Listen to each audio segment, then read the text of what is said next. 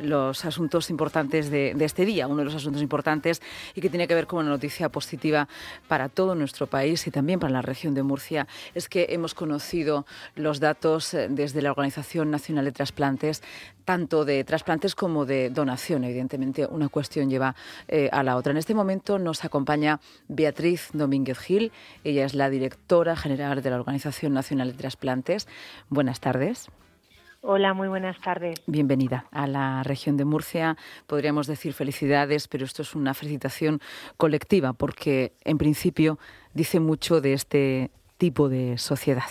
Y ahora le vamos a poner cifras. Eh, háblenos primero de sus porcentajes, ¿no? ¿Cuánto ha aumentado tanto el trasplante como, como la donación de órganos en este pasado 2023?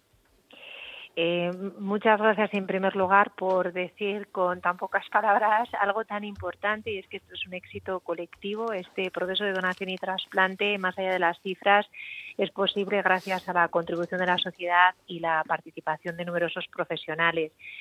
El año 2023 la verdad es que es un año de récord, un año de un incremento muy importante de actividad en donación se produce un crecimiento del 7% con respecto al año pasado. Eh, fueron 2.346 las personas que donaron al menos un órgano después de su fallecimiento el pasado año y esto nos sitúa en una tasa de aproximadamente 49 donantes por millón de habitantes que supera con creces lo logrado por cualquier país de nuestro entorno. Para que se haga una idea, la media de la Unión Europea es de apenas 20 donantes por millón de población.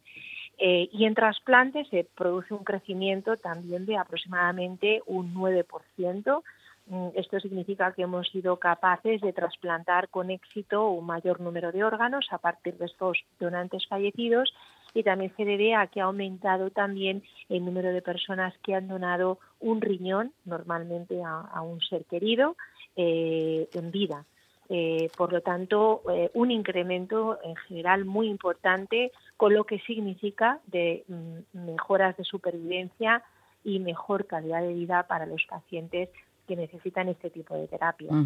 Esto tiene dos vertientes. Por un lado, la, solidaridad de los donantes, ya sea eh, vivos o fallecidos, y por otro lado también todo un sistema de salud pública, sanitaria, que eh, hace y concreta esas donaciones. Y ahí es donde me quería ocupar un poco, ¿no?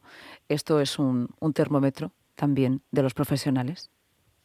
Eh, sí que lo es. Efectivamente, el, el, éxito de España en el programa de donación y trasplante tiene tres pilares. Uno es la solidaridad. Es cierto que somos una sociedad solidaria. Otro es nuestro Sistema Nacional de Salud público y de carácter universal, que permite que cualquier persona que, necesita una, que necesite una terapia tan sofisticada y también costosa como es la terapia del trasplante pueda acceder a ella sin ningún tipo de discriminación. Y ese funcionamiento del sistema sanitario eh, se refleja en, en, la realidad del trasplante y en la confianza de la población en el trasplante y cuando el sistema sanitario funciona bien, esto funciona bien y esto también es importante destacarlo.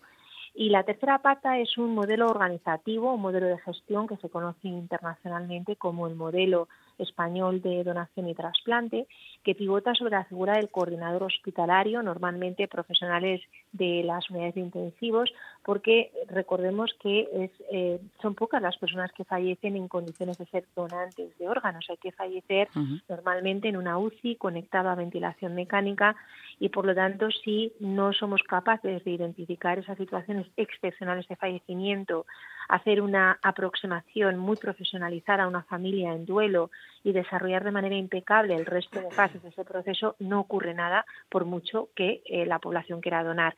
Mm, estos coordinadores de trasplante sobre los que pivota nuestro modelo eh, son en gran medida los eh, también responsables de este éxito con el apoyo de las coordinaciones autonómicas de trasplantes y de la propia OMS. me gustaría hablar un poco del perfil del donante en nuestro país. El donante fallecido en España es normalmente una persona de edad avanzada o muy avanzada. Eh, la media de edad de nuestros donantes es de 60 años y para que se haga una idea, pues eh, aproximadamente el, bueno, más de la mitad de nuestros donantes tienen 60 años o más, un 30% tiene 70 años o más y un 5% son octogenarios. El año pasado, el donante más longevo tuvo 92 años. Em, por lo tanto, son personas de edad avanzada y que normalmente eh, fallecen como consecuencia de causas naturales, sobre todo eh, una hemorragia intracraneal, un ictus isquémico, eh, una parada cardiorrespiratoria por causas naturales.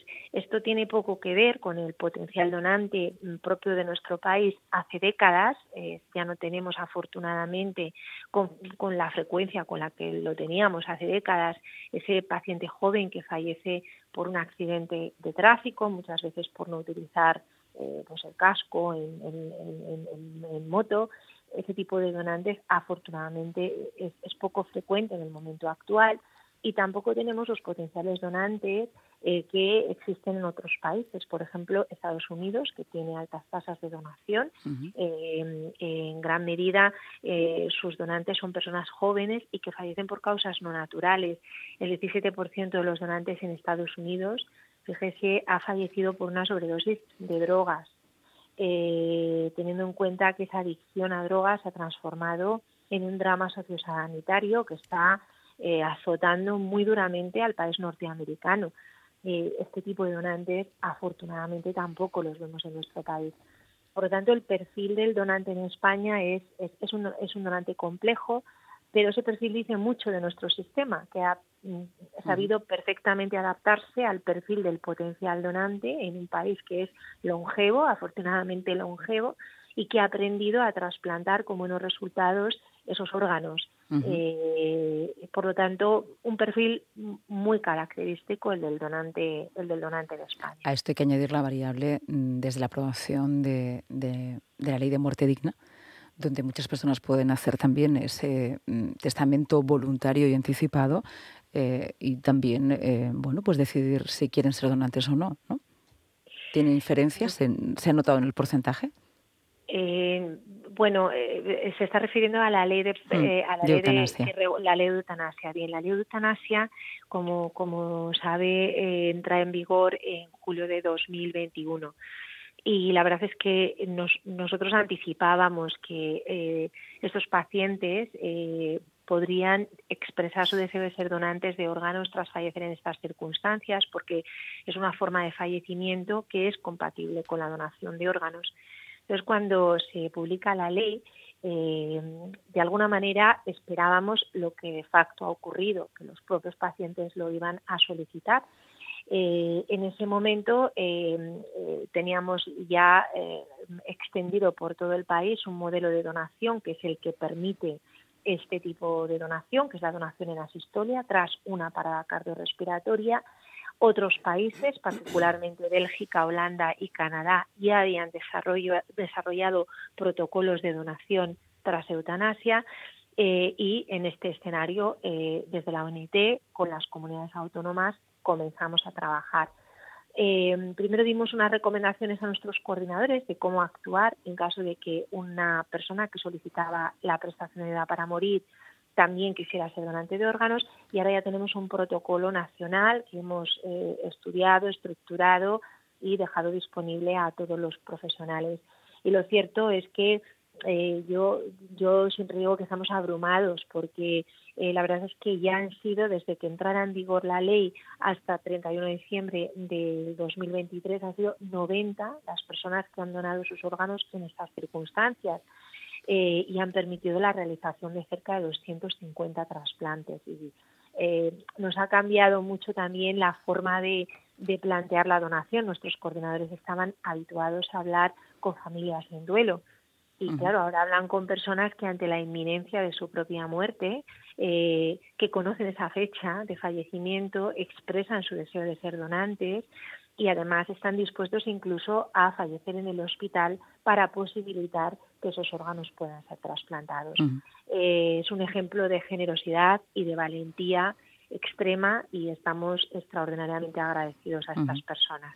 Es casi también una forma de ver cómo hemos evolucionado socialmente y hacia dónde eh, nos dirigimos, más allá del personalismo, de, de, nuestro yo, de nuestro cuerpo y de lo que podemos hacer por el resto. Eh, ya la última cuestión. Murcia tiene un papel determinante en los trasplantes. Si no me equivoco, es la tercera comunidad eh, con mayor número de, donantes y quería saber, bueno, pues cómo se ve nuestra región desde otro lado, desde bueno, pues precisamente desde ahí, desde la Organización Nacional de Trasplantes, desde la Organización Central. Murcia se ve como un modelo. Eh, ha alcanzado unas tasas de donación, particularmente este año, por encima de los 70 donantes por millón de habitantes. Fíjese que antes hablábamos que la tasa a nivel nacional era de aproximadamente 49, es decir, supera con creces la media nacional eh, y no solamente eso, sino que hay un hospital en concreto, el Hospital Virgen de la Rixaca de Murcia, que eh, de la ciudad de Murcia, que lleva eh, los últimos años registrando el mayor número de donantes en todo el territorio nacional. Ha batido todo tipo de récords este año en, actividad de donación y es que además han sido pioneros en la, en la, en la apertura de nuevas formas de crecimiento incluso de nuevas formas de trasplante. Eh, al Hospital mm. Virgen de la Rixaca le debemos el primer trasplante cardíaco de un donante virus C positivo, abrieron esa vía. Le debemos también el primer trasplante también cardíaco de un donante COVID, abrió esa vía, nos ayudó a abrir esa vía. Eh, está trabajando y está abriendo a través de un programa piloto el trasplante de donantes eh, que fallecen con un tumor del sistema nervioso central de alto grado, esa vía la han abierto ellos. Es decir, no solamente desde un punto de vista cuantitativo la actividad de Murcia es abrumadora, sino que les tenemos que reconocer su capacidad de innovar continuamente, eh, de em, eh, idear y de concebir nuevas formas de crecer eh, y cuando hablamos de ese crecimiento, lejos, mucho más allá de las cifras que, damos y que son al final números, em, es lo que esto supone. Por una parte, para los pacientes que necesitan un trasplante, pero por otro lado también lo que significa para los que se dan, para los donantes y para sus familias, a las que la donación también les genera mm. un cierto consuelo y un gran orgullo también a esa persona que fallece, a esa persona que se va. Todas estas vías y muchas más eh, son vías que ha abierto Murcia, que ha abierto el Hospital Virgen de la Rixaca y creo que eh, en el día de hoy eh, los murcianos tienen que sentir un profundo orgullo de lo que han logrado, lo que usted decía al principio de esta entrevista, que es ese éxito colectivo de buen, hacer, buen quehacer profesional y un gran compromiso de la sociedad. Pues Beatriz, muchas gracias, porque luego hay una parte importante que nos toca muy de cerca, que es la forma de comunicarlo y la accesibilidad para que así sea. Así que gracias por esta conversación y nos escuchamos pronto, espero que con similares cifras. Buena tarde. Muchísimas gracias.